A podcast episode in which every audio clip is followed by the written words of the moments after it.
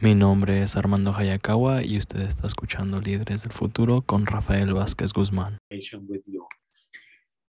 So, alcohol use among girls and young women, a worrying trend. For at least the past two decades, data show that boys and young men were more likely to drink than girls and young women. However, an unsettling trend has taken hold. Data now shows that girls and young women ages 12 to 20 are drinking more alcohol than their male counterparts. Alcohol use by people under the legal drinking age of 21 has decreased over the past few decades, but the decreases were more pronounced for males than for females. In 2020, more girls and young women reported past month alcohol use than boys and young men. What is behind the trend? Here are some facts that organizations and those working in prevention should know as they design strategies to curb harm, harmful drinking behavior among girls. In regards to mental health and how mental health is affected in underage drinking, evidence suggests that problems with anxiety and depression are increasing among adolescents, particularly young women.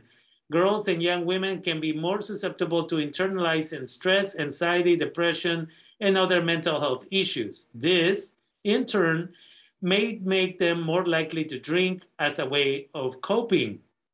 In fact, when girls have high levels of anxiety, they are more likely than boys to use alcohol and to do so at earlier ages. Helping girls and young women handle difficult emotions in healthy ways may help them remove or reduce their consumption of alcohol or avoid it altogether. Because of the association between underage drinking and mental health conditions such as depression and anxiety, girls and young women who have these challenges need strong underage drinking prevention support coupled with general mental health support. So we just wanted to make sure that we knew that.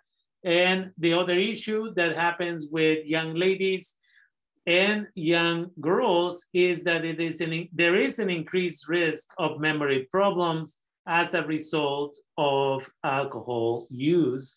And at the same time, some of these girls, the more they use alcohol, it increases the chances of breast cancer.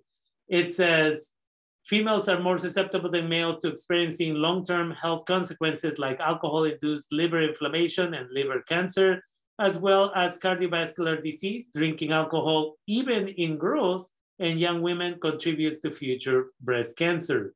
Among adult women, even one drink per day has been linked to 5 to 7% higher chance of developing breast cancer compared to those who abstain from using alcohol. So it is important that we keep this in mind. Boys always need that support as well in regards to mental health. And really, this all comes down to communication. Are we having conversations with our children or not? So we just wanted to share. Thank you.